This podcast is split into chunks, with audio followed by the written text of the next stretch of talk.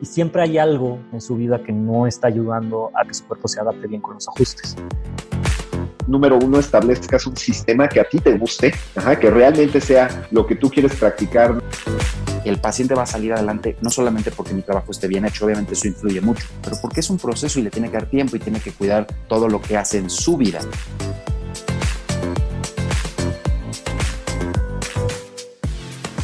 Bienvenidos a este su podcast, Suceso Quiropráctico, un podcast enfocado en trasladar los sistemas exitosos, promover el crecimiento y los sistemas de atención quiropráctica, así como incentivar el desarrollo de los profesionales. El día de hoy me encuentro sin duda alguna con uno de los quiroprácticos más grandes de Sudamérica, especialmente de, Chile, Santiago de Chile. Él es egresado de la Universidad Central de Chile, comenzó su práctica en el año 2014 y tiene 34 años. El día de hoy se encuentra con nosotros el doctor Pablo Andrés Herrera Loyola. Bienvenido, doctor. Muchas gracias, muchas gracias por la invitación, muchas gracias por, por este lindo espacio y por la iniciativa de, de, hacer esto que nos gusta tanto, parece cierto, estos podcasts que, que permitan comunicarnos con la comunidad y, y bienvenidos a, a esta interacción que vamos a tener hoy día. Bien, doctor, ¿qué le parece si nos cuenta bueno, sabemos que es egresado de la Universidad Central de Chile. ¿Y cuál es su práctica actual? ¿En dónde está laborando actualmente? Mira, interesante, porque después de que salí de la universidad y, seguí estudiando, yo diría que uno nunca egresa. Cuando tú eliges el camino de la quiropráctica, tú sigues eh, interiorizándote, sigues cultivando eh, aprendizajes, ¿cierto? Y, y de alguna otra manera profundizando ciertos conceptos que literalmente no se pueden enseñar de manera eh, muy profunda en la misma universidad. Por ende, me siento todavía un estudiante, ¿bien? O sea, soy una persona todavía que no ha egresado eh, como quiropráctico. Y creo que eso es lo que hace lindo todo esto, ¿no? El hecho de que podamos em, aprender cosas nuevas, que puedas ver cosas distintas en la práctica, eh, sin ir más lejos. ¿Cierto, Gabriel? Lo, lo que hacemos nosotros es como vamos trabajando y, y, vamos ganando experiencia a medida también que vamos viendo más público y vamos viendo más gente eh, que nos visita y, y, uno no deja de sorprender, sorprenderse de la capacidad que tiene el mismo organismo de poder sanar, entonces, y de cómo podemos contribuir nosotros, ¿cierto? Entonces, creo que un camino de descubrimiento súper lindo, así que eso con respecto a lo que es mi estudio, ¿no? Así que desde la completa humildad diría, diría que soy un eterno estudiante, eh, porque me gusta, aparte. Y, con respecto a la práctica, ¿cierto? Mi práctica está en Santiago de Chile, eh, es una práctica cerrada. Eh, eh, comencé el 2014, pero porque ahí fue cuando abrí mi práctica y ya sabía que iba a atender y, y he estado en dos localidades. me quedé en la parte central, en el centro de Santiago, que es como el centro de la Ciudad de México, ¿no? Y, y ahí tengo un flujo importante de familias que se van a cuidar, atiendo deportistas de alto rendimiento, atiendo mujeres embarazadas, niños, eh, bebés, adultos mayores, eh, gente común y corriente que tiene este factor en común de querer vivir y funcionar de la mejor manera posible. Y, y esa es como mi práctica, es una práctica que si bien no es tan grande en espacio, diría que es grande en corazón, es grande en alma y es grande en energía, es como un lindo centro de referencia. ¿Por qué? ¿Por qué decidimos quedarnos en el mismo lugar o en el mismo país y no salir al extranjero? ¿A trabajar o algo así? A trabajar. Eh, mira, me quedo, mi mentor, mi gran mentor es el doctor David Serio. Y el doctor David Serio siempre me dijo que eh, algo súper importante es que uno pueda crear su propio paraíso, uno puede crear su propio paraíso en, el, en este mundo. Y fue algo súper, fue un consejo súper sabio, porque yo también tenía la idea de emigrar, de, ir a trabajar quizás a Europa, esa fue mi, primera intención. Y, después de que me dijo eso, la, verdad es que le encontré mucha razón. Eh, amo mucho a mi país, me encanta, eh, con, lo bueno y con lo malo. Y, en ese sentido siento que la contribución en Latinoamérica y, y esta oportunidad que tenemos es que que sea tan nuevo todo, ¿bien? Nos, nos aporta mucho también libertad de poder eh, dirigir la profesión hacia donde realmente se lo merece, sin ningún tipo de limitación ni tapujo. Entonces, entonces yo diría que esa fue como, como mi mayor motivación a, quedarme en Chile, ¿cierto? Y a, y a ejercer acá con, con, mi comunidad. Ok.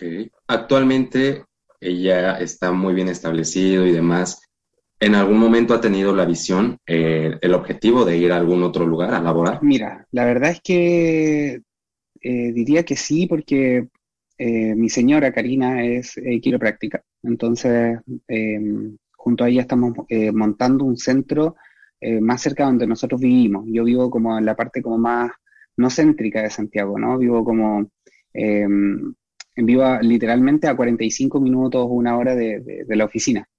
Y, vivo en el campo. Entonces, em, tenemos nuestra casita en el campo. Y resulta que con todo esto del, shutdown, de, cerrar todo, todo el país, ¿cierto? Con, todo lo móvil que fue todos estos tiempos, ¿cierto? Veía que habían ciertas limitaciones en mi, en mi oficina. Eh, veía, por ejemplo, que eh, yo quería llegar a las, supongamos, 8 de la mañana y quería llegar a quedarme hasta las 10 de la noche, por ejemplo, y no podía porque la administración hizo un mandatorio a cerrar a las 5 de la tarde. Pero resulta que a medida que fue pasando el tiempo, la gente seguía trabajando, ¿cierto? Entonces seguía trabajando hasta las 7 mm, de la tarde, entonces no alcanzaba a dejar su trabajo, independiente de que estuviera en su casa, e ir a mi oficina a atenderse conmigo. Entonces fue fue una limitación súper grande, ya venía de estos tres meses que no sabía si podía atender o no, acá en, Santiago. Entonces fue un cúmulo de situaciones que fue generando un, cierto tipo de energía potencial, le digo yo, que, podría ser estrés para cualquier persona, pero a mí me gusta llamarlo energía potencial, porque hay energía que, si uno la ocupa a favor, la puede transformar en movimiento y crear cosas extraordinarias, ¿cierto? Entonces, eh, tuvimos una conversación con Karina y yo le dije que en verdad ya no quería seguir atendiendo o si voy a atender la capital va a ser lo menos posible porque en verdad me resultaba un poco limitante para mi oficina, ¿cierto? El, tener que depender de una administración externa. Entonces, eh, dato curioso, empezamos a buscar eh, cercano a nuestra localidad, ¿cierto? más rural, eh, algunas oficinas, y nada me convencía, absolutamente nada me convencía. Un día pasaba cerca de mi casa y veía un letrero de una, de una parcela, de un, espacio, ¿cierto?, que se estaba vendiendo en una de las calles principales. decía que lindo sería tener una práctica acá, que lindo sería poder eh, ver a la gente en un espacio abierto, que hayan árboles, que haya pasto, que haya eh, lugares para que la gente o los niños puedan jugar, pero de manera libre, que haya arena, que le podamos tener animales, perros, etcétera. O sea, un sueño completamente distinto a lo que normalmente vivo en la práctica de Santiago Centro, que es un lugar cerrado. Para la gente que conoce mi práctica van a ver que hay dos murales hermosos hechos por, por artistas chilenos y, estos dos murales, de hecho, son los que me llevan a conectar con la naturaleza, que es algo que a mí me gusta mucho. Entonces, imagínate tenerlo real, debe ser como otro nivel, ¿no? Entonces, em, siempre me acuerdo que mis familiares me decían, ¿para qué te vas a meter en ese proyecto? ¿Para qué vas a entrar en ese proyecto? Porque va a salir muy caro. Eh, la verdad es que no, no, sé si, em, si valga la pena, a ti ya te va bien en, Santiago Centro, entonces ¿para qué, cierto? Eh, y, yo decía, no, no, yo tengo que ir a, tengo que, ese lugar por lo menos tengo que consultar. Casualidad me encontré con el dueño y era un abuelito, ¿cierto? Y este abuelito em, hicimos buenas migas al tiro, bien, hicimos una buena relación y de inmediato eh, cursamos con eh, la adquisición de este terreno y hoy día estamos eh, montando nuestra práctica y diseñando nuestro proyecto en ese lugar. Entonces, cuando me preguntas si es que me mudaría, sí, me estoy mudando, bien, en este, justo en este preciso minuto, no mudando por completo, estoy diseñando el proyecto. Em, y, y nada, pues estamos en eso en este minuto con Karina, eh, súper contentos de, poder eh, abrir un espacio completamente nuevo en, un lugar en el cual la gente no tiene acceso. Y, si bien voy a seguir en Santiago Centro, otra parte de mis días van a estar acá y creo que es una manifestación a, múltiples objetivos, que esto es algo muy interesante igual para los quiroprácticos, sobre todo los que están comenzando, ¿bien? Que quieren llegar al tiro a la luna, ¿cierto? Como que todo tiene que ser inmediato y, y todo tenemos que, mm, que, tenerlo de inmediato, ¿cierto? Ojalá ver 500 personas inmediatamente y nos olvidamos tanto de disfrutar el proceso, ¿cierto? Eh, no quiere decir no medir, no quiere decir que no tengas que, de hecho nosotros tenemos un taller en prácticamente que lo hemos hecho dos veces sobre manejo de la oficina. No tiene que ver con no medir tus resultados, pero tampoco podemos funcionar con, este, con esta gran ansiedad de querer tenerlo todo al tiro cuando vienes recién saliendo a la universidad.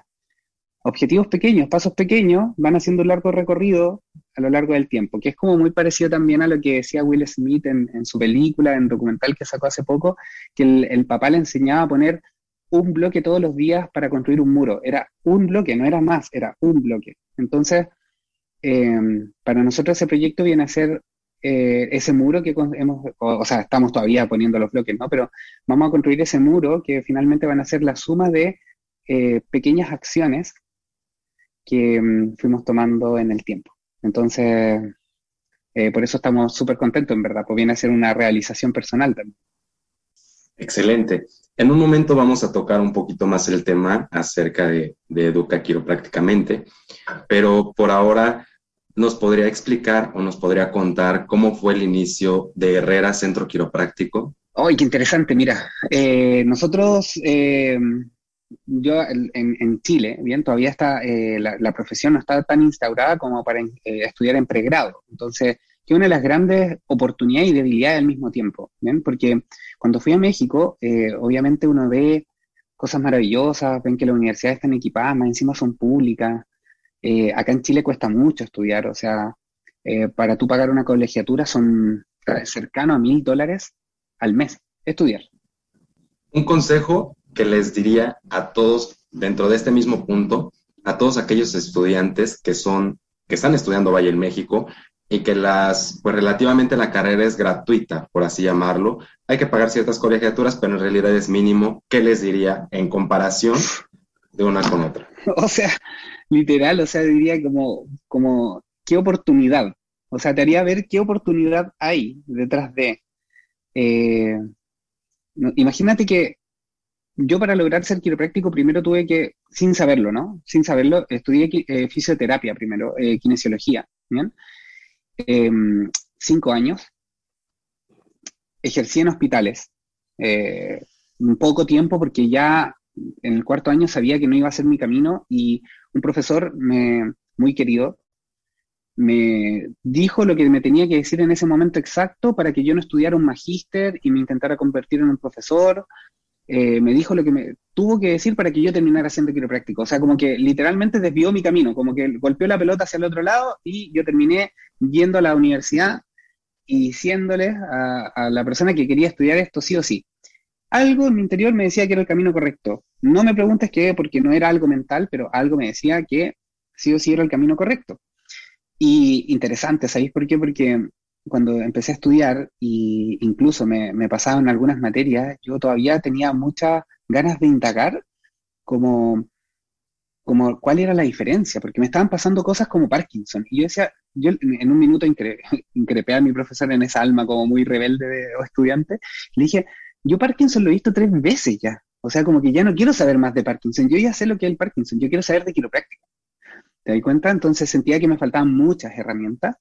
Entonces, para, para imagínate que cuando estoy haciendo mi, práctica clínica, que viene a ser como el cuarto año que hacen ustedes, o quinto año, ¿cierto? Allá en México, cuando están vestidos de blanco, que yo también me tuve que vestir de blanco y tuve que ir a la UNEVE, y me costó un mundo, debo decir que me costó mucho encontrar la ropa, entonces siempre como que nos reímos mucho de eso con, con Miguel cuando grabamos el podcast, y llevamos una pieza blanca que terminó siendo ploma, o sea, porque estábamos, jugábamos a la pelota en México, lo pasamos demasiado bien.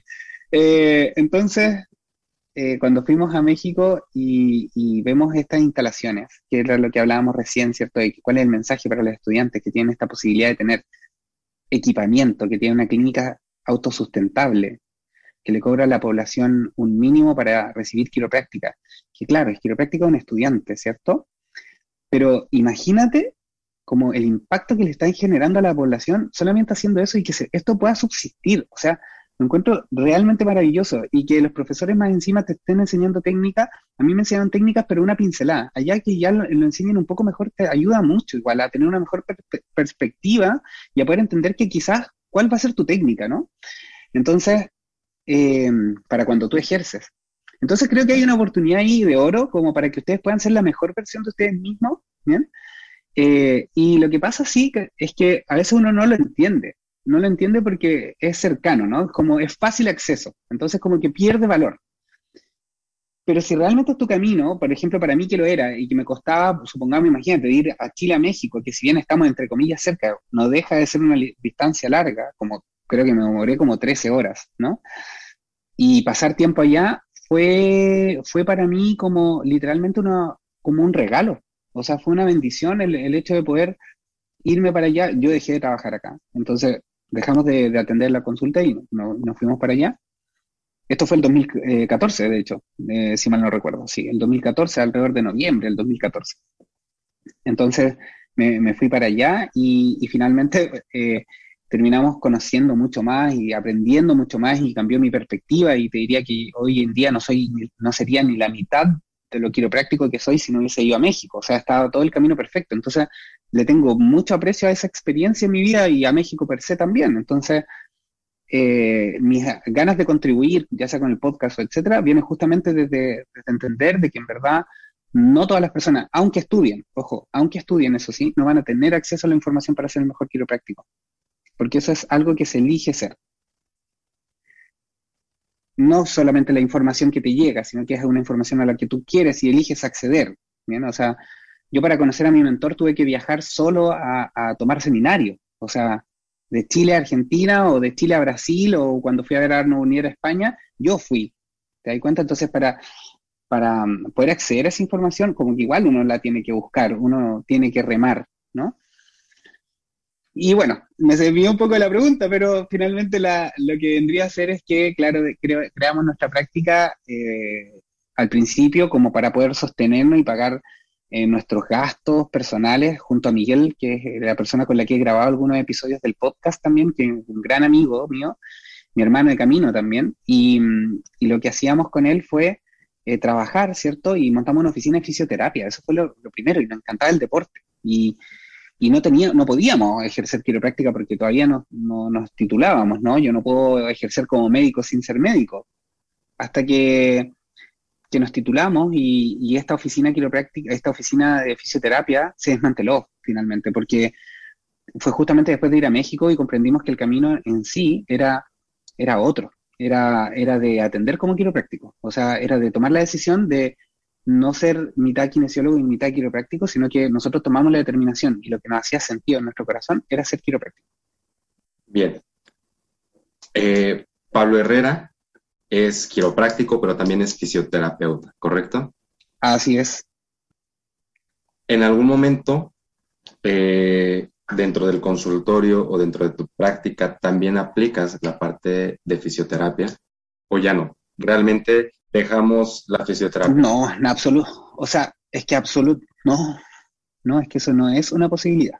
O sea, absolutamente no. Tú jamás me vas a ver a mí haciendo algo que no sea lo que un quiropráctico hace, que es analizar, o sea, detectar, analizar y corregir subluxaciones vertebrales. No indicación de ejercicios, no les doy muestra de ejercicios, no hago ejercicios hipopresivos, no hago masajes, no aplico fisioterapia, no hago absolutamente nada de lo que hace un kinesiólogo, porque es el rol del kinesiólogo. Es el rol del kinesiólogo. Y respeto mucho, tengo amigos kinesiólogos que hacen un increíble trabajo, pero el, el, rol que yo abracé y el único rol que debiese tener un quiropráctico es el análisis, detección y corrección de subluxaciones. Y de hecho, la profesión tiene que avanzar a ser los mejores en eso. Y si falta ciencia o respaldo, como he escuchado a muchos colegas de repente que intentan como de alguna otra manera como no validar, no validar nuestra profesión a la larga, el proceso de validación se va a dar cuando entendamos de que ese es el lineamiento con el cual fue fundada nuestra profesión. Todos nosotros llegamos después a la profesión. Nosotros elegimos estudiar esta profesión y los lineamientos de esta profesión estaban antes escritos. Yo no puedo llegar, imagínate, yo, nacido en 1987, ¿cierto? Llego a ser quiropráctico en 2015 a cambiar los lineamientos o definir la profesión definida en 1895. No, no, no se puede. O sea, literalmente no, no se puede. Yo no tengo la facultad de poder definir una profesión como tal. Entonces, menos tengo la facultad de eh, siendo quiropráctico, ¿cierto? Eh, me parece muy extraño que otro quiropráctico intente no validar o, trabajar en pos de validar lo que hacemos y por el contrario, bien, intentar eh, mostrarnos de que no tenemos validez. No, no, me parece para nada constructivo, ¿te das cuenta? Entonces, entonces en ese sentido, claro, soy un, un hombre súper crítico y apasionado, o sea, a mí me encanta lo que yo hago.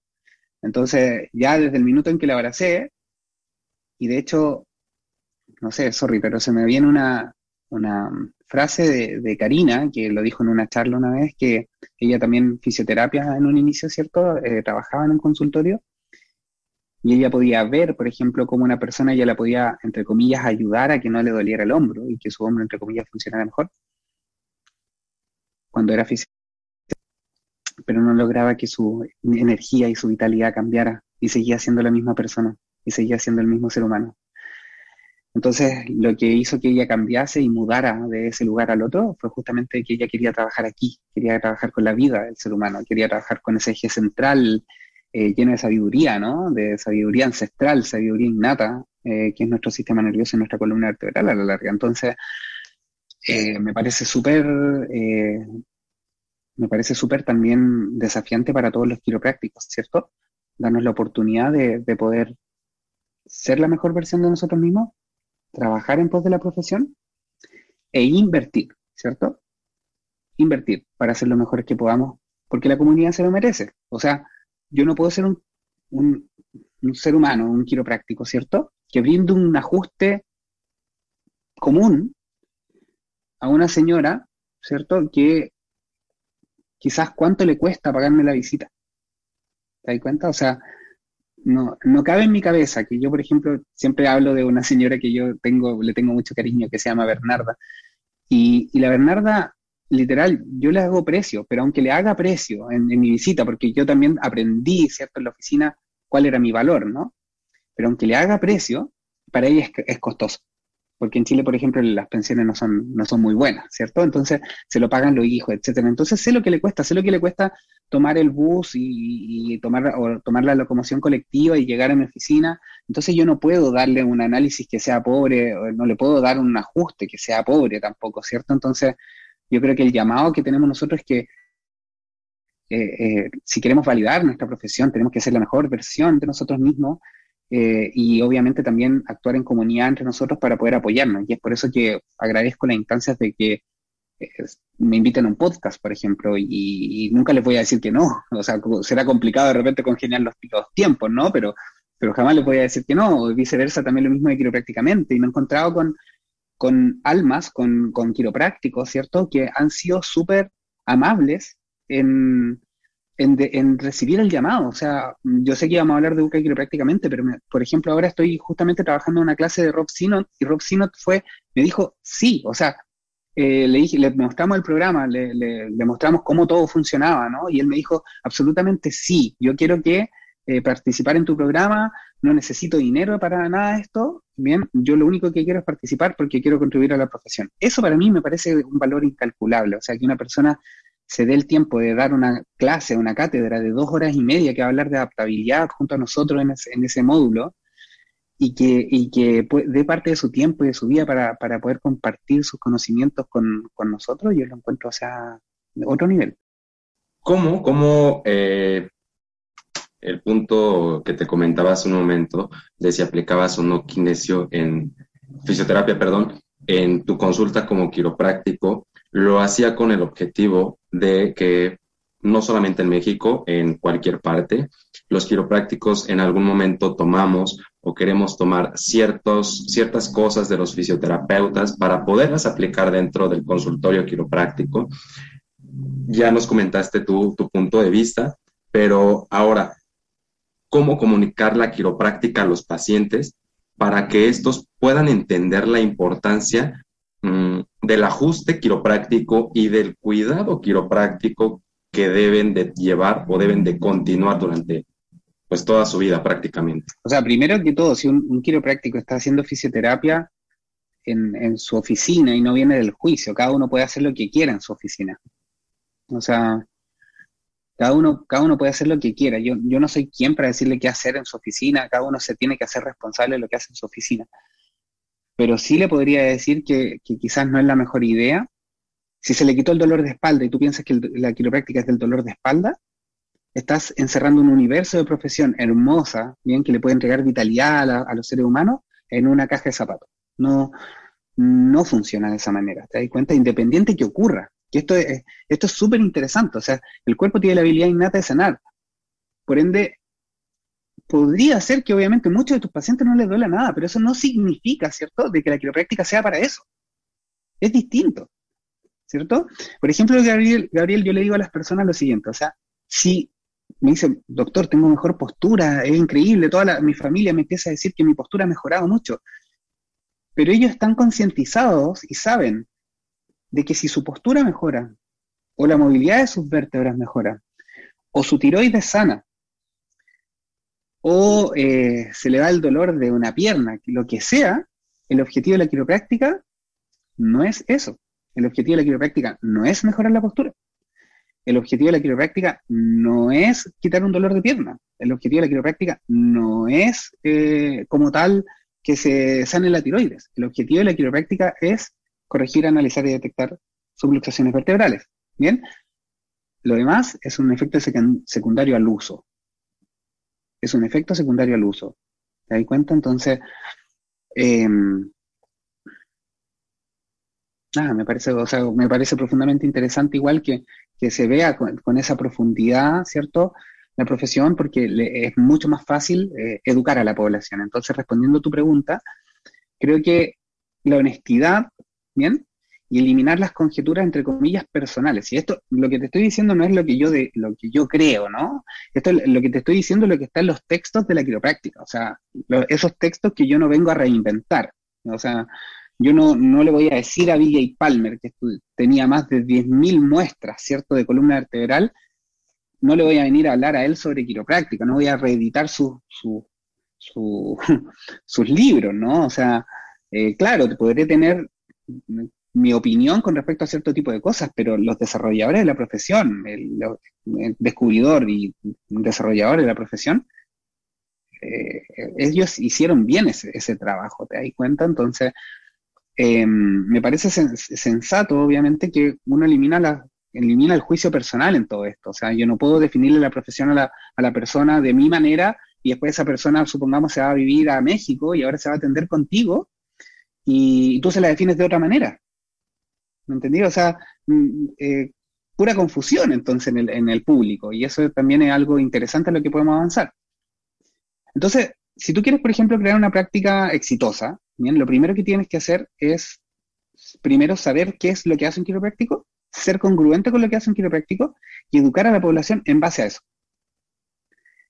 Si hay una persona, como por ejemplo, me ha llegado una persona que yo le explico lo que yo hago y ella no lo elige, o no es su momento o no es lo que busca. Pero yo fui honesto al decírselo. Porque esto es súper importante. Porque resulta que ahora esa persona agradece de que yo fui honesto con ella. Entonces me envía gente que sí quiere ir al quiropráctico. Eso también puede pasar, ¿no?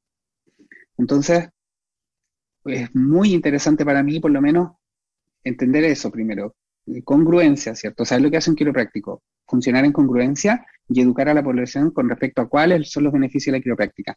Si todo estudiante o profesional no sabe cómo comunicar cuáles son los beneficios de la quiropráctica, o no sabe cómo eh, comunicarse con la comunidad, o no sabe cómo atraer gente a la, a, la, quiropráctica como tal, es algo que lo cual se tiene que desarrollar y aprender en el tiempo, ¿bien? Es algo que uno, por eso mismo yo te decía que yo soy un eterno estudiante, porque a mí también me pasó, no, me olvido al principio, ¿cierto? De que quizás tuve momentos donde eh, ingresaba gente y no se quedaba, y, ¿cierto? Y no, y no se mantenía bajo cuidado, y, se sentían bien, ¿cierto? Y se iban, y no sé, y, millones de cosas que a todos nos ha tocado vivir, ¿bien? Entonces el secreto tiene que ver netamente también con cómo yo puedo eh, mejorar mi comunicación y mi parte educacional para poder transmitirle el mensaje hacia ellos, cosa de que ellos puedan cambiar este paradigma con el que vienen educados. ¿Te das cuenta? Si ellos vienen con un paradigma en el cual eh, vienen educados a solamente cuidar su vitalidad, su bienestar, su salud cuando se sienten mal. Entonces, cuando se sienten bien, adivina qué hacen. No acude. no, Entonces, ese, cambiar ese paradigma requiere conocimiento, requiere sabiduría, requiere certeza, requiere, requiere que tú sepas, cosa de que cuando, cuando la persona que está ahí al frente te haga una pregunta, no te tirite la pera, le decimos nosotros, no te tirite la pera, o sea, tú tienes que estar seguro de lo que haces, tienes que estar seguro de, lo que es y también tienes que estar seguro también de, cuál va a ser la manera, ¿cierto? en la cual eh, vas a ejercer con esa persona y cómo lo vas a evaluar y para eso obviamente hay libros, obviamente, pero hay también hay mentores, ¿cierto? Hay, personas que están ahí para ayudar, pero sí, también, o sea, no todo se aprende en la universidad, eso es, más que sabido, ¿no? Sin duda. Todas las personas requieren de un quiropráctico realmente. Por supuesto. Y todas las personas deberían de estar con un quiropráctico. O la quiropráctica no es para todos. Ah, bueno, buena, esa es una frase muy interesante cuando dicen, eh, ¿cómo es? La quiropráctica es para todos, pero no todos son para la quiropráctica, ¿cierto? Exacto. Sí, buena, buena, buena frase. Eh, sí, la yo creo que la quiropráctica es para todos, pero no todos son para la quiropráctica, por supuesto que sí. O sea, eh, sería, sería mentir si dijera sí, todo el mundo. O sea, hay gente que no lo va a elegir y es válido. ¿Me entiendes? O sea, ya de partida, si, si, no, lo, si no fuese así, no, eh, no existirían técnicas diversas, ¿no? O sea, a mí me parece súper interesante, por ejemplo, que, que por ejemplo, o, creo que es válido, supongamos si yo te ajusto, que no te, no te guste mi ajuste, pero de repente vas a Network y te hace mucho sentido. O sea, te das cuenta, te vas donde, no sé, mi, mi querido amigo el José, ¿cierto? El, José Salgado y te hace Network y, te hace mucho sentido. Entonces, eh, creo que ahí hay, eh, para eso existe también, hay formas y técnicas y hay eh, distintos quiroprácticos para cada ser humano. ¿Viste? Entonces, eh, interesante, pero claro, la, elección siempre viene de la persona. Lo que no puede pasar, eso sí, es que la persona elija en base a la ignorancia. Entonces, mucho cuidado, igual, por ejemplo, creo yo, o sea, si tú vayas a publicitar, ¿cierto? Tu, tu centro quiropráctico y tú estás haciendo eh, ejercicio, ¿cierto? Eh, hipopresivo, ejercicio de flexibilidad, porque queréis que te llegue gente a la oficina. Ese no es el rol del quiropráctico. Entonces, cuando llega la persona, a tu oficina, no te quejes que te pida cómo se hace este ejercicio. ¿Cierto? O sea, es así, o sea, tú creaste, tú creaste ese espacio, ¿cierto? En cambio, si tú le, educas, por ejemplo, con que su cuerpo es inteligente, ¿cierto? O educas de que los niños pueden recibir quiropráctica, quizás la pregunta sea, ¿y por qué crees que sería necesario traer a mi hijo? Y eso abre una ventana que tú puedas cuidar a una familia.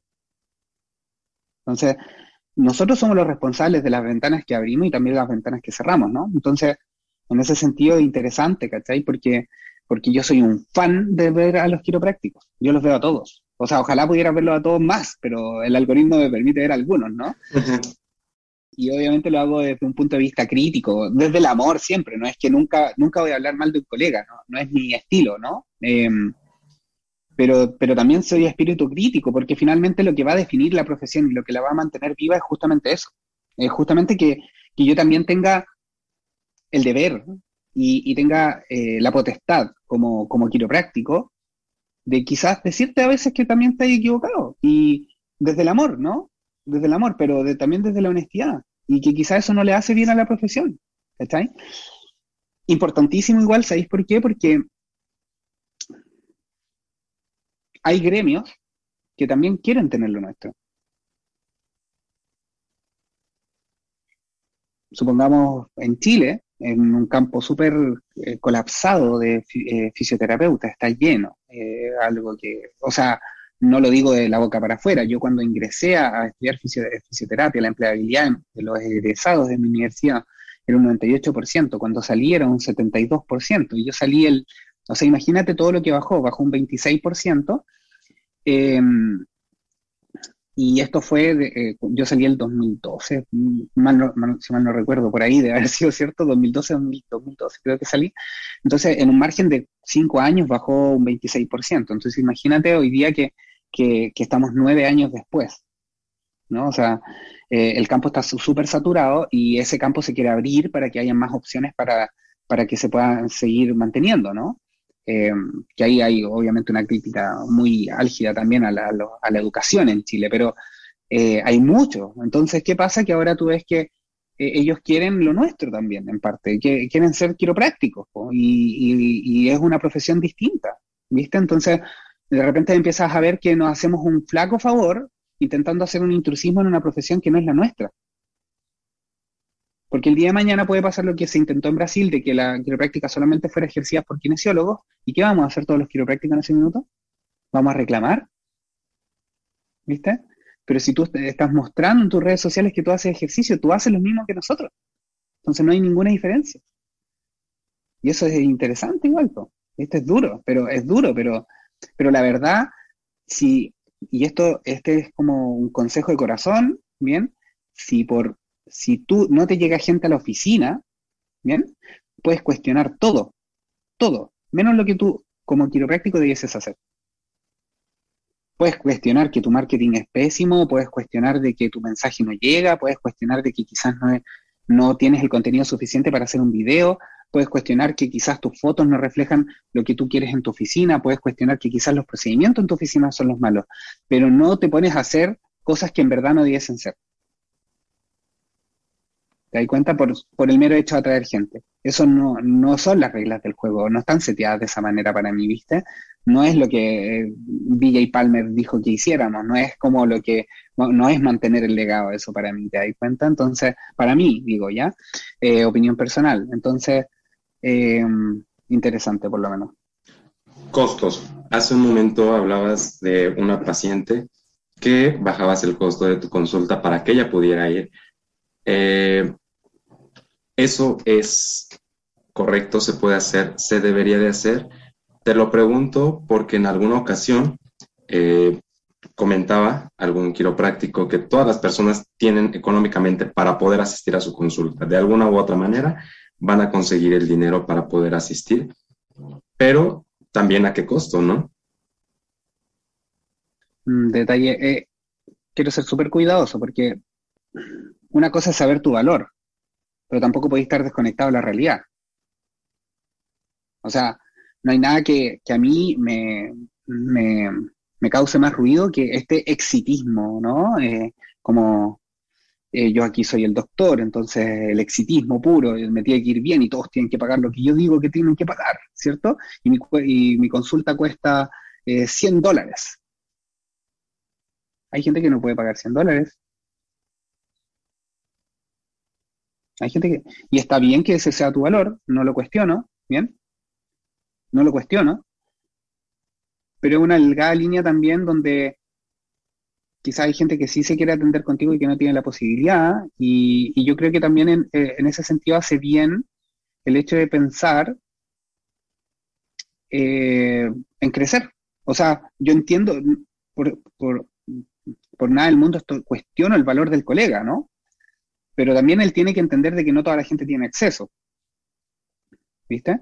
Si yo quiero atender más gente, gente que tiene acceso y no tiene acceso, quizás desarrolle un proyecto que haga aquello. Pero si voy a atender a solamente gente que tiene ingresos, eh, y no hablo de ingresos solamente por el hecho que, porque yo creo que debiesen todos pagar su consulta, ¿no? Todos debiesen pagar su ajuste, no es eso. Pero no todo el mundo paga esa cantidad por ese ajuste. Por lo tanto, Claro, si tú cobras 70 mil pesos la, o sea, digo, 100 dólares la, la, la, consulta, normalmente, por ejemplo, los upper cervical tienden a hacer mucho eso.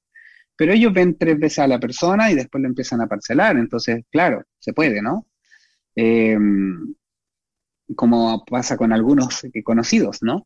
Pero, y se, y, pero van a gloriarse en ese sentido de, y no lo digo por este quiropráctico como tal, del promedio que tú sacas de, de dinero por eso, es algo relativo, ¿te das cuenta? Porque tu sistema es distinto, entonces, o mi sistema es distinto. Eh, me parece interesante también el hecho de que, en ese sentido, si yo voy a ver más veces a una persona, ¿cierto? Y quiero que se chequee toda la vida, mm, sería interesante ver cómo se mantiene una persona que va a pagarme 100 dólares toda la vida, o 200 dólares, ¿cierto? ¿Se puede? Yo creo que sí, ¿Está direccionado todo el mundo tu consultorio? No. ¿Es de alto volumen tu consultorio? Quizás sí, quizás no. Entonces, como que cada persona tiene que tener su propio, eh, su propia experiencia en base a eso y crear su consultorio en base a sus propios ideales. Cuando llegó la Bernarda a mi oficina, eh, yo de hecho pasé por eso y lo, he dicho en algunos episodios de mi podcast. Eh, alguna vez quería atender, eh, estaba con el alma de servicio a, flor de piel, ¿no? Estaba como, eh, no importa, Gabriel, si tú no eh, tienes plata, yo te atiendo. ¿Bien? Yo voy a estar ahí para ti. Y está bien, fue lo que fue en ese minuto y era lo que yo sentía y lo hice bien y no me cuestiono absolutamente nada. Mucha de esa gente me refirió más gente después, ¿bien? Pero entendí de que después, cuando sacaba mis promedios, ¿cierto? De promedio por visita, que yo cobraba, supongamos en ese entonces, 13.000 chilenos, ¿bien? Eh, estaba en 8.000 chilenos. entonces era como, o sea, estoy atendiendo, ese no es mi, no es mi valor, ¿cierto? Y yo seguía yendo a estudiar y yo seguía preparándome, entonces lo natural es obviamente a que tú también entiendas cuál es el valor que tiene tu, tu servicio y cuál es tu valor como quiropráctico. Eso es súper importante, también actuar en congruencia o coherencia con respecto a eso. Lo encuentro obviamente un proceso de descubrimiento también y de autovaloración, ¿no? De autoconocimiento. Eh, pero después en el tiempo también cambió. Después en el tiempo, Gabriel, fue interesante porque mm, empecé a, eh, empecé a entender que no, que no podía ser, también tenía gente que incluso no le cobraba y no seguía. Entonces, después, en el tiempo, entendí de que, claro, si yo no le pongo valor, menos lo pueden valorar ellos, pero por otro lado también quizá el, mejor regalo que ellos me dieron, porque ellos me decían, por favor, no hagas eso. Y yo les decía, no, no se preocupe. El mejor regalo que me dieron ellos, o la mejor manera que encontraron de decirme que yo tenía que valorar lo mío, era que ellos no consumieran mi servicio, o no fueran a verme. ¿Te das cuenta? Entonces, de esa manera yo aprendí. Pero eso no quiere decir que no pueda tener una consideración. Si tenías a alguien de, de por ejemplo, de tu, de tu oficina, de tu consultorio, y se queda sin trabajo, O sea, tú le dijiste que tú ibas a hacer su quiropráctico y tu intención es ser su quiropráctico toda la vida y él se quedó sin trabajo y tú no estuviste ahí para él en el momento más difícil de su vida, quizá.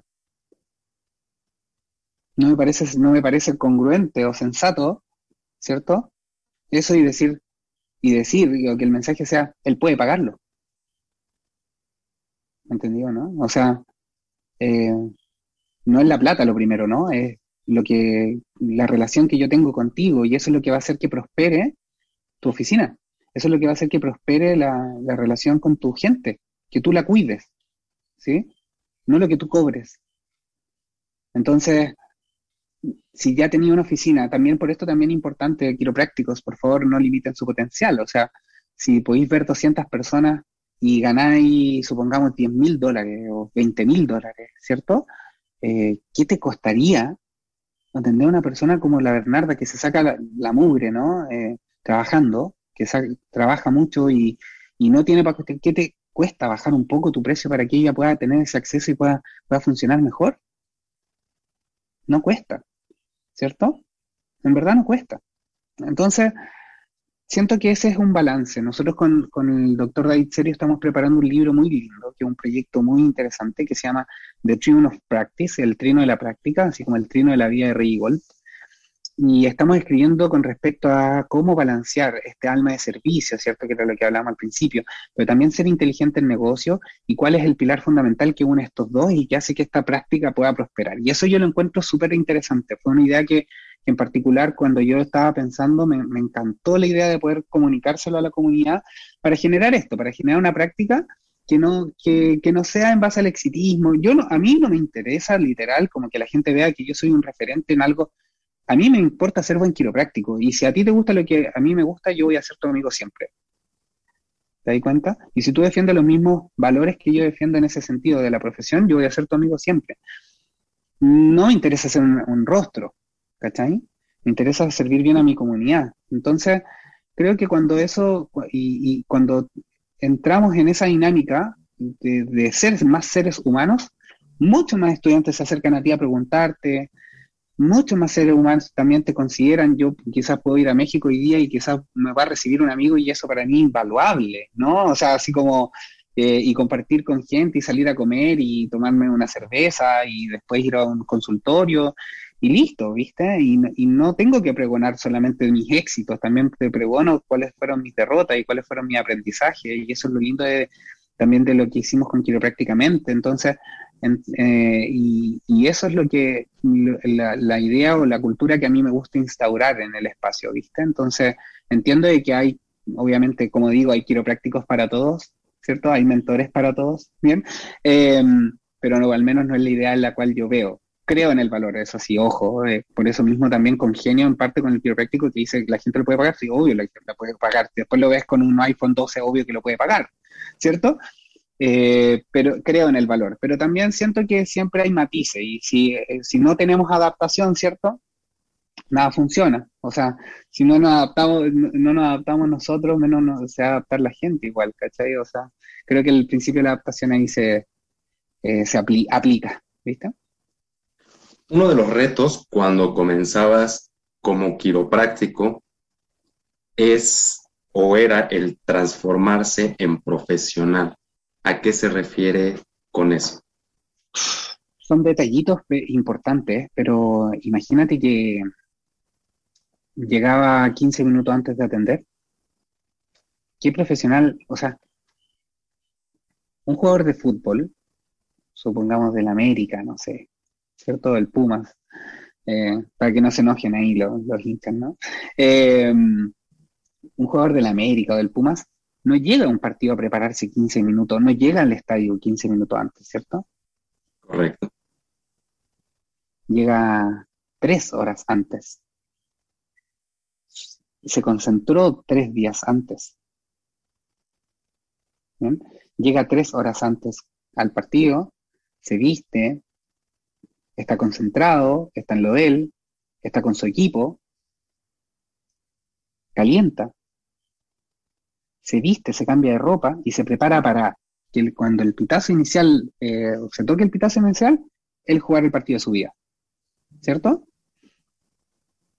Súmale a eso todo el esfuerzo que hay detrás toda la semana entrenando. ¿Cierto? Entonces, si yo llegaba a la oficina 10 minutos antes, 15 minutos antes, y esto fue algo que mi propio mentor me lo hizo ver, no fue algo que a mí se me ocurrió, ¿no? Entonces, si yo llegaba 15 minutos antes, ¿qué nivel de profesionalismo era ese? O sea, absolutamente cero. Hago el contraste hoy día, que llego una hora antes, que estoy con mi equipo, que me tomo un café, que, reviso si hay algún, algo que revisar, que me quedo después una hora y media después de la oficina, cerrando caja, eh, viendo el espacio, acomodando, limpiando Nervoscope, eh, Em, no sé, compartiendo, me voy a tomar una cerveza después, o sea, hago que también mi, trabajo sea muy agradable, pero dentro de ciertos márgenes, no me tomo la cerveza por si acaso atendiendo, tampoco me la tomo después de atender, ¿no? o sea, eh, en la oficina, ¿no? Me la tomo afuera, después ya cerré el espacio, pero, pero hay un, hay un, mindset detrás del profesionalismo, o sea, es como, por ejemplo, eh, voy a un seminario y llego 22 horas tarde al seminario. ¿viste? O, no sé, Rob Sinot ahora en esta clase que te mencionaba, o David, por ejemplo, David Serio me mandó la, yo le dije la clase en enero, me la mandó en noviembre, me la mandó, perdón, en octubre me la mandó, lista. Rob Sinot, lista la clase, me puso hasta logo en la clase Rob Sinot, así, o sea, me habló hasta en español Rob Sinot, o sea, un nivel de profesionalismo y cuidado, ¿cierto? Eh, de excelencia con lo que hace, que en verdad obviamente hace que sea muy, muy agradable. Y eso, y eso yo creo que es, lo que más cuesta. O sea, eh, veo fotos mías que, claro, no estaba bien vestido, por ejemplo, yendo a atender. No era que me vistiera mal tampoco, pero no era lo, más profesional tampoco. Entonces, todo, todo poro, cada poro de tu organismo tiene que hablar de que tú estás ahí para ellos, pero en la mejor de las versiones tuyas. O sea, no, no hay margen de error. La gente te, o sea, o las, las, personas te van a juzgar por los mínimos detalles. Hasta lo que tú no veas, ellos lo van a buscar. O sea, y esto lo hemos hablado con Karina. La manera, tus zapatos. Y hay gente que llega y te dice, qué lindo tus zapatos. ¿Te das cuenta? O sea, claro, si yo voy con hawaiana, ¿cierto?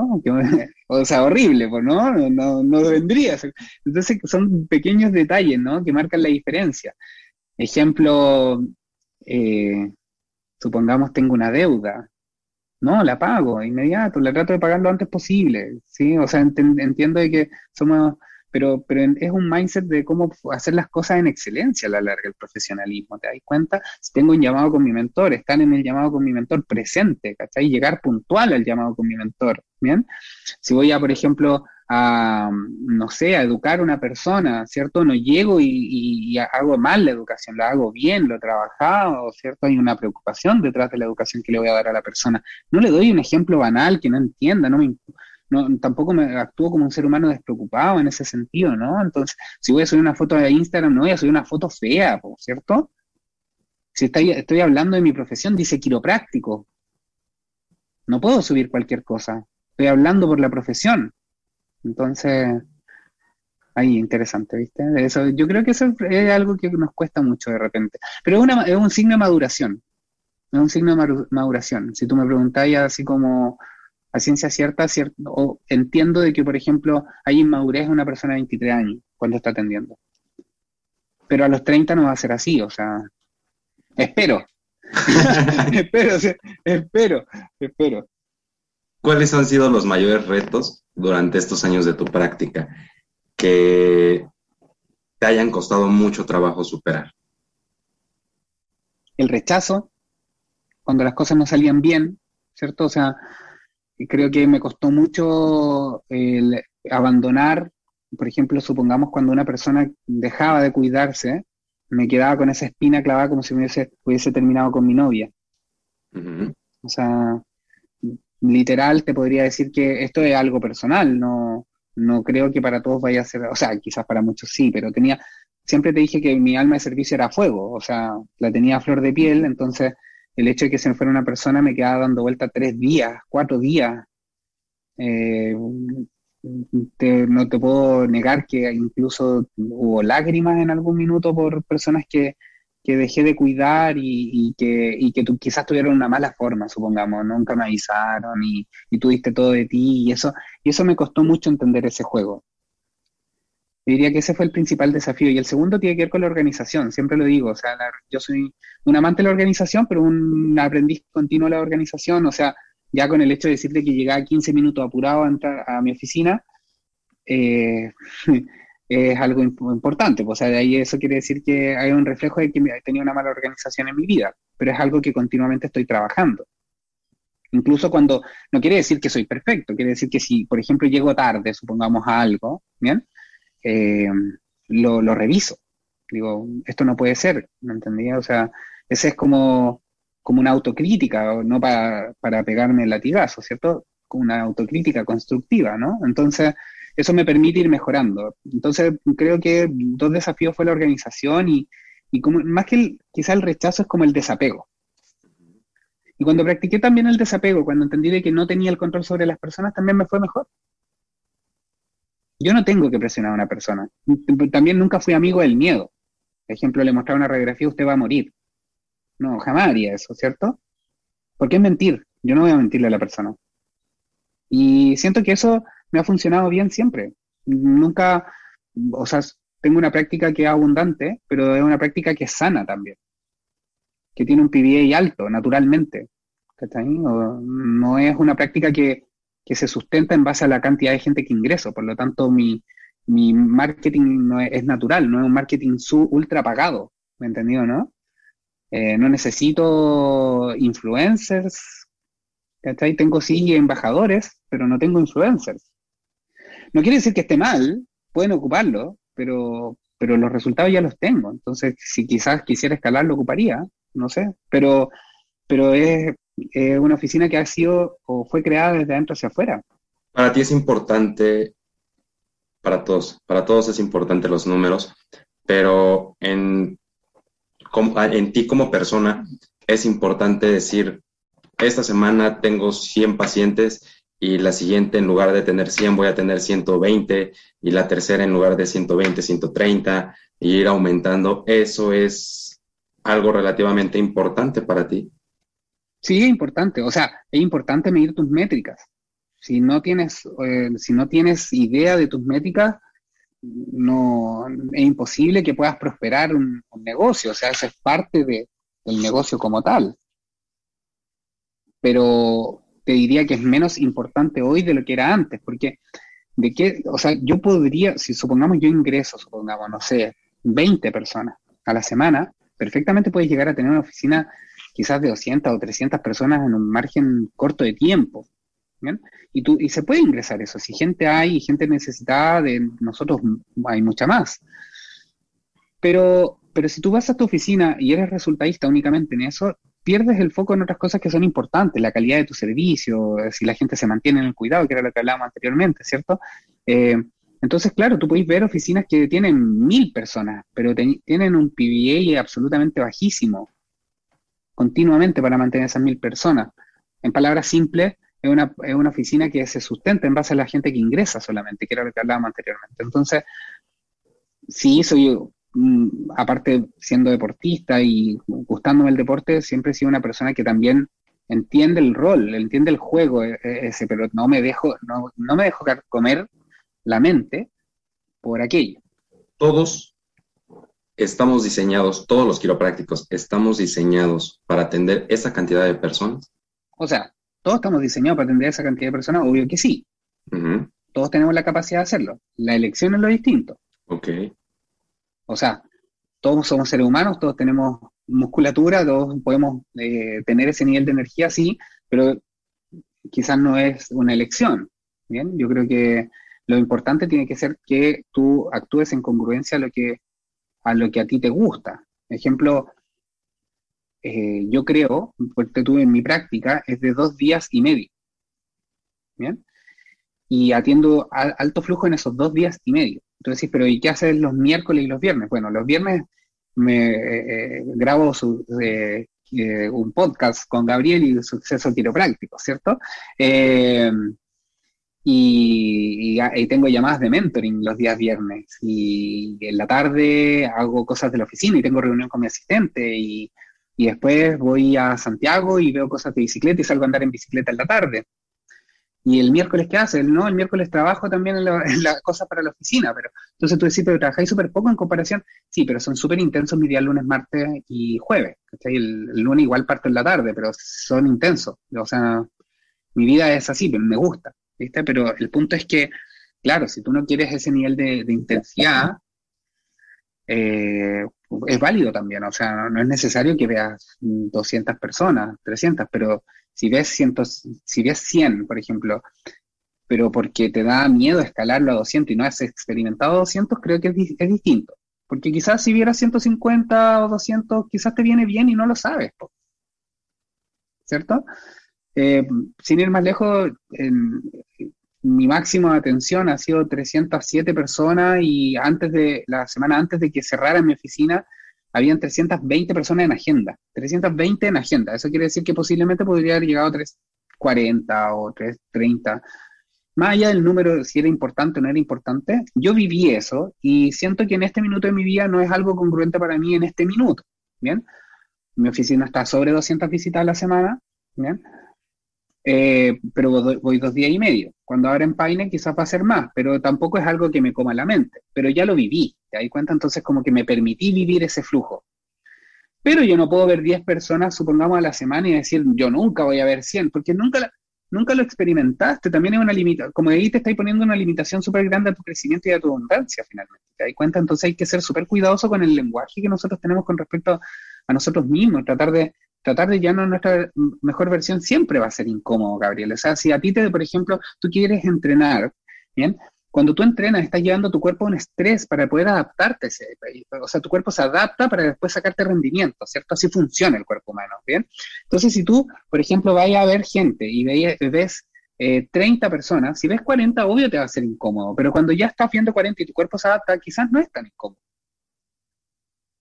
Si ves 100 y ves que tu calidad de servicio disminuye, ahí sí te creo. Porque quiere decir que no estás preparado para ver esa cantidad de gente o no es congruente con lo que tú quieres o no es lo mejor para tu servicio también. Y ahí es sensato tomar esa decisión, pero no por comodidad. ¿Viste? No por comodidad. O sea, al menos experimentenlo, o ese es mi, mi, mi humilde consejo, ¿no? Experimentenlo, llévense la mejor posibilidad y de ahí deciden. ¿De dónde surge la inspiración o la idea de hacer un podcast quiropráctico, quiroprácticamente, vaya? Eh, quiroprácticamente, pucha, es que no tuve la oportunidad de poder eh, tener información en, o sea, yo tenía, sabía, sé inglés, eh, no, tampoco es como que hable nativo, ¿no? Pero pero sé inglés, me puedo comunicar, ningún problema, entiendo. No soy bueno traduciendo por si acaso, ya, pero sí soy bueno hablando, hablando y interactuando con los seres humanos, pero no tengo, no aprendí inglés traduciendo. Ojo ahí para los que no saben inglés, eh, también se puede, ya. O sea, aprendí inglés entendiendo, pero no sé traducir también. No, tengo esa rapidez mental. Bueno, no importa, no viene el caso. El punto es que eh, cuando salí sabía inglés y, tuve la oportunidad de ver podcasts como, eh, escuchar podcasts como Mile High, eh, ver seminarios, pagaba seminarios. Estoy hablando del 2014. Eh, veía YouTube cuando nadie tenía YouTube y veía los videos de Arno Burnier, que ya tenía videos arriba, etcétera. Y, y, de esa manera empecé a entender y empecé a aprender y empecé a leer en inglés, libros, etcétera. No había nada en español, entonces como mi colega o mi amigo que no sabía iba a poder tener acceso a esa información si no sabía hablar inglés. Es súper difícil, ¿no? Entonces, de repente dije, pucha, igual sería buena idea poder compartir cuáles son los aciertos, cuáles fueron mis derrotas, cuáles fueron mis errores, mis evoluciones, ¿no? Y que la gente quizás pudiera escucharlo en un lenguaje como más bien lúdico. O sea, de hecho, quiroprácticamente va a tornar, yo creo que justamente a eso, a, acercar la quiro y acercar em, a la gente también, porque ojo, que quiroprácticamente no, me ha sorprendido que lo escucha mucha gente en mi oficina también y les gusta, ¿cachai? Como les gusta, perdón, me entiendes, porque cachai significa eh, me entiendes en chileno. Entonces, les gusta también a la gente de la oficina escuchar el podcast porque ven también, y yo he contado parte de mi historia y, también puedo, eh, sería interesante como llevarlo a ese espacio donde mucha gente tenga acceso, ¿no? Pero viene, viene a ser como una forma de compartir y de una forma de entregar a la profesión. ¿Te das cuenta? O sea, eh, yo no tengo la necesidad de hacer el podcast como tal, eh, no gano por el podcast, no, no genero por el podcast como tal. He hecho eventos, por ejemplo, eh, a bajo costo, incluso Educa prácticamente para poder sostener el sitio, cosa de que, que se pueda mantener, ¿no? Eh, mi principal ingreso y mi principal fuente, ¿no? Es mi práctica, es la Quiro como tal, es, es eso, es la Quiro. Entonces, el hecho, eso es como contribución. Y yo creo que desde ahí nace el podcast, ¿viste? Y de un lenguaje no jerárquico, como lo que te hablaba anteriormente, como no este lenguaje como yo lo sé todo, y, ¿viste?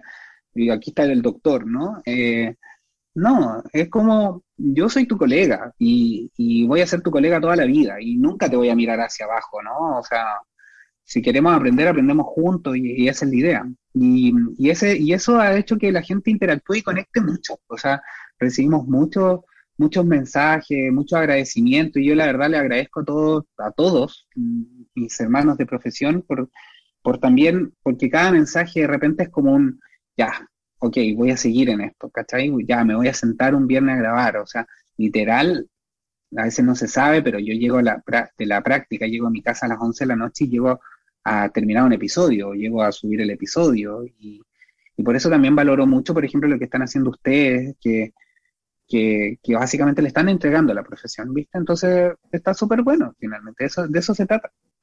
¿Por qué las personas o por qué los quiroprácticos deberían inscribirse a este programa quiropráctico? bueno, Educa ya, ya partió, ya está. ¿Ya? A ver, acerca, acerca de, de educa, educa tu mente. Educa, educa quiroprácticamente, perdón ya partió Educa prácticamente. Estamos, nos quedan las dos últimas clases ya, o tres últimas clases. O sea, literal, eh, yo creo que no había mejor oportunidad para poder aprender de los mejores. No lo digo, no lo digo desde el ego, desde la arrogancia, porque hay mucha gente atrás de Educa prácticamente. Está el Seba, la Mari, la Cari, eh, Mari Carmen, que es mi asistente, ¿cierto? que es un grupo, eh, la PIA, que está detrás de, la promoción como tal del mismo, un grupo detrás, pero fue hecho con tanto amor, o sea, imagínate que estuvimos, teníamos reuniones todas las semanas con eh, Rob Sinot. O sea, programarle una reunión a Rob Sinot y sentarte a hablar con él y presentarle un programa educativo, porque no es un seminario, es un programa educativo. O sea, si tú lo haces, vas a aprender. ¿Viste? No te vas a llevar información que quizás te entró y quizás escuchaste o quizás vas a aplicar. Hay un programa educativo atrás que sí o sí vas a aprender. Yo he aprendido mucho. Siento que estoy ahí, ¿no? Y, tuvimos conversaciones con Rob Sino, eh, con Monique Andrews, eh, Dan Lyons, em, que tenemos dos clases con Dan Lyons, con el doctor Zachary, que es un doctor de Sherman, que hizo el Normal Complete Cycle, una tremenda clase. Tenemos al Jonathan Arangui, que es de Chile, que está estudiando o terminando su doctorado en neurociencia. Tenemos al Seba y la Mari, que son docentes, que fueron, han sido docentes toda su vida y que tienen una, literal, una sabiduría para poder transmitir conocimiento que pocas personas tienen, pocos quiroprácticos tienen, que ojalá ellos pudieran estar en una universidad quiropráctica. Tuvimos al doctor Bill Decken, que es profesor del ACP de Sherman College of Chiropractic. Eh, tenemos, vamos a tener, por ejemplo, también al doctor Ian Bullow, que es eh, presidente de la Asociación de Upper Cervical en Estados Unidos, y que básicamente va a estar enseñando Upper Cervical. Entonces tenemos todo hecho en una malla que es súper interesante porque es súper integrativa y está súper bien diseñada. Y es un programa que en verdad yo creo que es único. Yo no, ni siquiera te podría decir, es tan único que yo creo que ni siquiera los quiroprácticos todavía entienden de qué se trata de afuera, ¿no? El que lo está viviendo es distinto pero fue muy bien diseñado, un diseño muy, muy, muy particular. Entonces, si obviamente sale una segunda versión, yo mm, la verdad es que obviamente me inscribiría, porque aparte lo dejamos a, bajo costo, o sea, estamos hablando de que tuviste seis meses de, seis meses de educación y nosotros cobramos menos de mil dólares. O sea, te estoy hablando de 800 dólares, eh, con suerte, 750 dólares, con clases subtituladas no traducidas. Entonces, la, persona, por ejemplo, cuando está Rob Sinot, están apareciendo los subtítulos. Eso hace que esa clase de dos horas y media se aproveche a full. No, no habla una hora y cuarto para que lo traduzcan la otra hora y cuarto. Habla dos horas y media, completo, abocado a un tópico específico. Entonces, ¿qué es en este caso adaptabilidad? Y qué es mejor que Rob. ¿bien? Pero, por ejemplo, la eh, neurología de la subluxación la habló Mónica Andrews y estuvo increíble esa clase. Entonces, yo creo que ahí eh, todo eso, como que si hay versiones siguientes, yo invitaría netamente a eh, inscribirse, pero obviamente prácticamente siempre van a salir cosas, ¿cachai? Entonces, eh, la invitación es solamente a crecer finalmente. ¿Cómo se debe o cómo se debería manejar una práctica cerrada, que es la práctica que, que usted lleva? ¿Cómo se maneja? ¿Cómo la maneja usted? En el sentido de, hablas de el sentido de, de cómo trabajo. Efectivamente, ¿cómo es la práctica cerrada? Eh, en algún momento tuvimos práctica abierta o semiabierta, o siempre nos inclinamos por la práctica cerrada. Hemos llegado al punto de cambiar cosas por el estilo. Me gusta mucho la, me gusta mucho la, las prácticas abiertas, el concepto como tal, que sea tan integrativo, toda la información que tú puedes ver. Eh, me encanta, de hecho, fui a ver al doctor Ken Rakovic a Mendoza, Argentina, y me encantó su formato, o sea, fue algo que literal estuve como dos meses dándole una vuelta, así que me encantó, así como eh, la forma en que funcionaba todo, pero dado mi sistema de análisis que es con Nervoscope, es un poco difícil poder lograrlo. Entonces, pero también, por otro lado, lo que te entrega el sistema cerrado es privacidad. Y muchas veces hay, a medida que ajustáis, hay, hay cosas que se van produciendo que para las personas no es tan cómodo poder, ¿cachai? Como eh, abrir el espacio para. ¿viste? Entonces, yo obviamente creo que eh, práctica cerrada es lo más congruente conmigo, pero es natural que obviamente otro quiropráctico quiera otra cosa. al menos a mí me gusta mucho la práctica cerrada. Bueno, pues estamos ya casi por terminar, pero antes de ello, ¿por qué, ¿por qué deberíamos de tener como quiroprácticos otro giro económico independiente a la quiropráctica? Nada te va a dar más que la práctica. Nada. O sea, si tú eres muy bueno en la práctica como tal y es algo que te gusta, es literal, eh, estás, y si estás diseñado, yo siempre digo, le digo a las personas, como les digo, eh, este es mi, yo, yo nací para esto, me encanta. ¿Viste? Me encanta, pero de verdad que me gusta mucho, lo paso muy bien, pero me encanta. Cansa, pero me encanta. Entonces, eh, no sé si hay que abrir otro giro, sí puede ser muy bueno en la práctica. ¿Viste? El otro giro quizás podría ser que amplíe estos centros quiroprácticos si tiene un formato que llame la atención, pero también es un negocio completamente distinto. O sea, ejemplo, no sé, yo asumo que allá en Innate, por ejemplo, el trabajo es súper, el Innate en México o Chubel, ¿cierto? El trabajo es súper arduo igual, porque, porque son quiroprácticos que tienen que ir siendo entrenados eh, para trabajar en base a un cierto tipo de modelo, no sé, ¿cachai? Eh, entonces me parece como súper interesante igual que se explore en eso, pero hay que, hay que tener en cuenta que en verdad nada va a ser como la práctica. De hecho, Gonstead también intentó hacerlo. Gonstead intentó poner otros negocios, en eh, hacer otro tipo de negocios, y, y, en todo fracasó. Y en la práctica era un genio. Y Gonstead mm, falleció millonario. O sea, te estoy hablando de 20 millones de dólares en su cuenta. Atendiendo. Y cobraba súper barato. ¿Sí? Claro que el flujo era gigante, pues. O sea, tuve la oportunidad de poder ir a la clínica de Constant y era como, o sea, era más grande que cualquier casa que haya conocido. ¿Te das cuenta? Entonces, interesante, ¿viste? Excelente. Bueno, pues doctor Andrés, eh, Pablo Andrés Herrera Loyola, estamos por ahora sí terminar esta entrevista. No sé si gusta agregar algo o compartirnos algo antes de terminar la, la entrevista.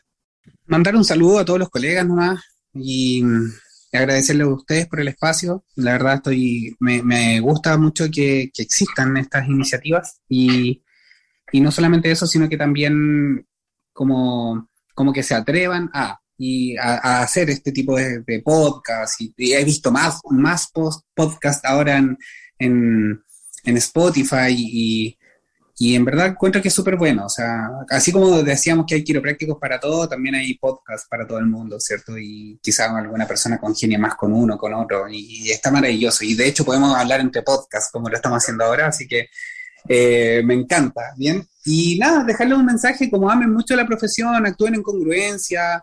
Si tienen dudas, pregunten. Siempre digo, pregunten. O sea, no, cuesta nada de repente mandar un mensaje. Hay gente, no tienen para qué pasarlo mal, mal, o sea, no tienen para qué pasarlo mal en la práctica no tiene, no es necesario. No es necesario pasarlo mal en la práctica. Perfectamente quizás lo que pueden hacer es eh, preguntar y haber salido de, esa, de, esa, de ese problema que están, porque quizás necesitan un poco de sabiduría externa, necesitan un ajuste quizás, ¿cierto? Entonces, mm, en ese sentido yo creo que si nos llevamos al espacio de poder compartir y compartirnos más, es mucho más sabio de parte de todos también. O sea, para todas las personas, sobre todo que son estudiantes, son más jóvenes que yo, yo tengo 34, eh, soy joven, muy joven todavía, ¿no? Pero, eh, pero yo sigo preguntando mucho a mis mentores y sigo indagando mucho, o sea, ¿no? Es algo que continuamente vamos a tener que hacer. Entonces la invitación también es lo mismo para todos ustedes, como no tengan miedo a... Eh, a veces un, pequeño ajuste de tu mentor o de, un amigo o cualquier cosa va a hacer que cambie toda tu vida, toda tu práctica. Así que eh, eso. Excelente. Pues, doctor Pablo Andrés, le agradezco muchísimo su tiempo y a nombre de todo el grupo de Suceso Quiropráctico, quiero agradecerle este tiempo por la entrevista. Esperemos que no sea la primera ni la última y estar eh, nuevamente con usted. Ojalá.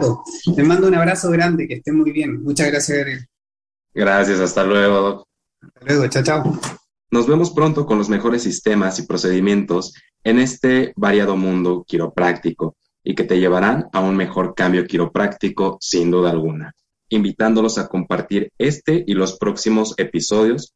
También los invito a que nos sigan en nuestras redes sociales, ya que subimos contenido regularmente y hacemos públicos todos nuestros episodios. Nos pueden seguir en nuestras redes sociales, en Instagram, suceso.qp, Twitter, suceso Q y arroba, y Facebook, arroba.